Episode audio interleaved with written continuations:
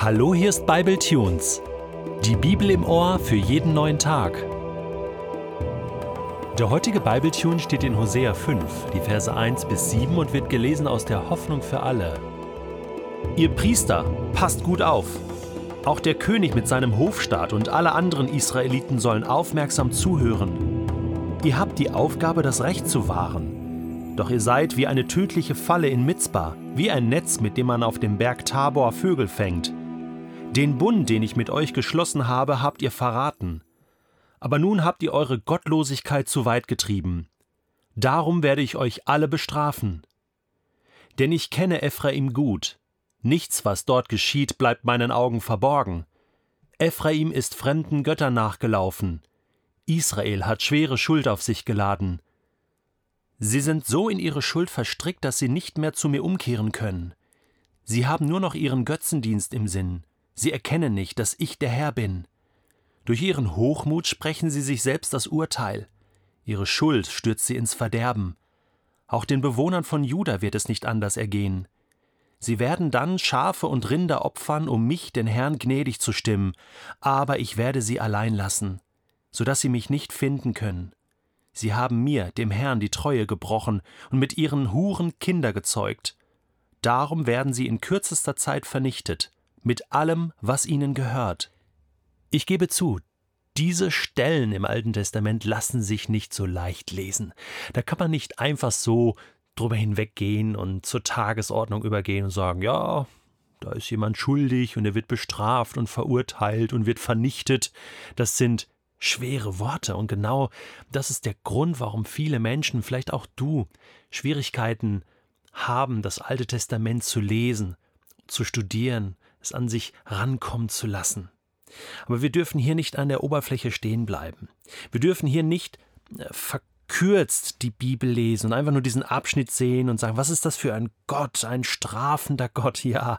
Äh, und da geht es um Schuld, äh, ja, als ob es immer nur um Schuld geht. Wir, wir müssen sozusagen, äh, ich vergleiche das immer mit so, ein, so einem Zoom bei einer Kamera, wir müssen wegzoomen von diesem Text und ein bisschen großflächiger das Ganze anschauen und vielleicht mal ganz weit wegzoomen und, und, und schauen, was, was ist hier eigentlich der Punkt? Worum geht es? Warum kann eigentlich Gott grundsätzlich einen Menschen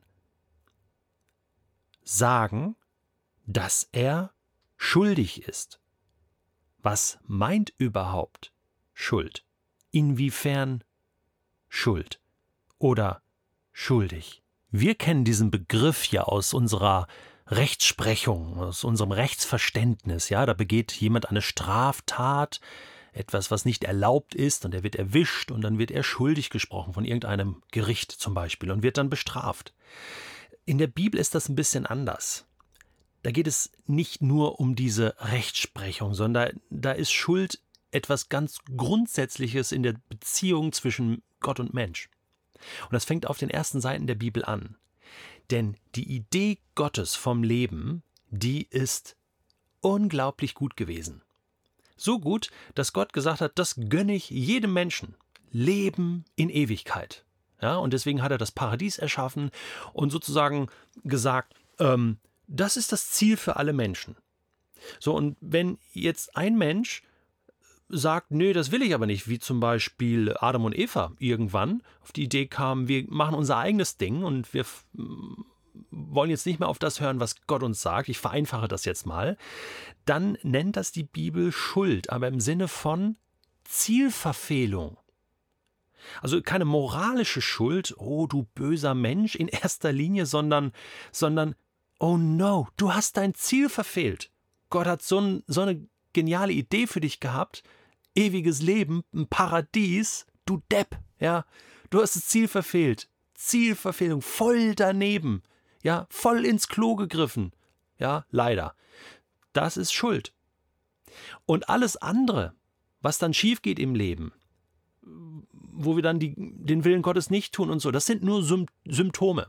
Das ist das, was daraus resultiert. Aus der Trennung von Gott äh, folgen Dinge, die nicht gut sind, die dann auch böse sind, auch moralisch böse sind. Aber das ist nicht die, äh, das eigentliche Problem.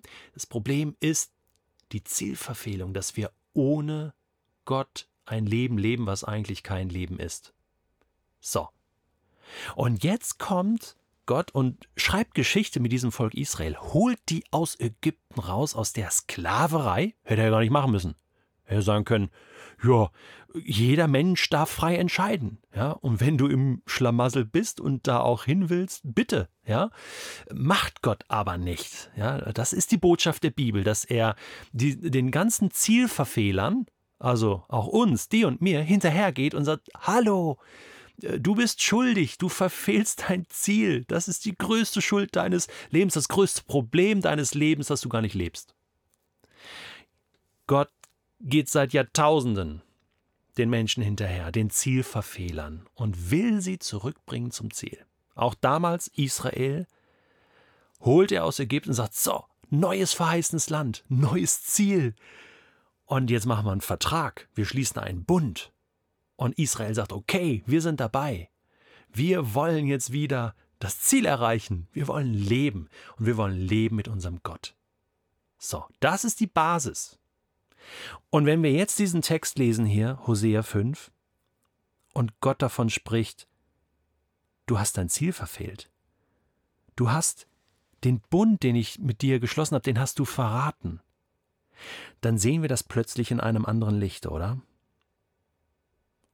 Ihr habt eure Gottlosigkeit zu weit getrieben. Und hier geht es ja auch darum, dass Gott hier mit den Verantwortlichen des Volkes spricht, den Priestern, den Königen, und sagt, ihr habt eine hohe Verantwortung. Und deswegen, das war ja schon das Thema in Kapitel 4, muss er jetzt hier ganz hart durchgreifen. Und er sagt, ich kenne dich, Ephraim. Ich sehe doch, was passiert. Es ist mir nicht neu. Und ich habe lange zugeschaut und war geduldig, aber du kehrst nicht um.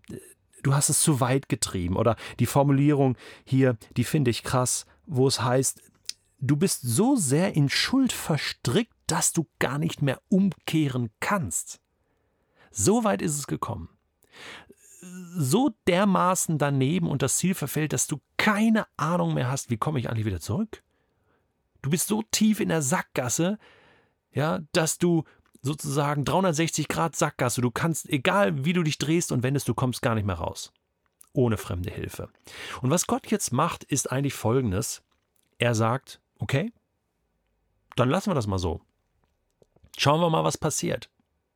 Also Gott muss jetzt nicht noch irgendwie verfluchen und von oben noch draufhauen, ja, auch wenn es heißt, ich werde dich bestrafen, dann ist es ja nur das, was Gott am Ende sagt.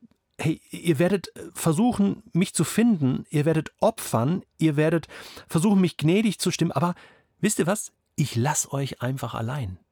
Ich lasse mich jetzt erstmal nicht finden. Ich bin euch jahrelang hinterhergelaufen. Und bis heute habe ich das getan und habe zugeschaut und bin gnädig gewesen. Und jetzt höre ich mal ganz kurz damit auf. Und lasst euch erleben, und das ist jetzt der Punkt, wohin eure Zielverfehlung, eure Schuld führt. Das müsst ihr einfach mal selbst spüren, das müsst ihr mal erlebt haben. Und dann wird euch vielleicht klar, was das Leben mit mir und der Bund mit mir, was das Ziel das ich euch gegeben habe, wirklich bedeutet. Darum geht es. Spürst du da eine andere Ebene im Alten Testament als jetzt nur diese, ja, wer ist hier schuld und ich werde strafen? Darum geht es Gott gar nicht. Darum geht es auch gar nicht im Buch Hosea. Wir haben ja schon geklärt, dass, dass Gottes Herz ist, ist so voll Gnade, dass er wird einen Weg suchen und finden und sich diesem Volk wieder zuwenden. Das ist hier schon klar. Aber er muss jetzt das Volk Israel mal spüren lassen, was es bedeutet, Gott zu verlassen. Ich glaube, dass es wichtig ist, eine Lektion zu erleben. Vielleicht kennst du das auch aus deinem Leben, dass du mal eine Zeit hattest, wo du bewusst, vielleicht auch unbewusst, ohne Gott gelebt hast und dass es keine gute Zeit war und dass es schwer war, wieder zurückzukommen und dass du vielleicht auch ein schlechtes Gewissen gehabt hast. Vielleicht hat Gott sich da auch mal, ja, ich weiß nicht, so, zumindest gefühlt von dir abgewendet. Du hast dich alleine gefühlt. Ich finde das eine wichtige Erfahrung. Mein Gott, mein Gott, Warum hast du mich verlassen? Das kann der Startpunkt sein, sich wieder aufzumachen und zu fragen, Gott, was ist eigentlich dein Ziel für mein Leben?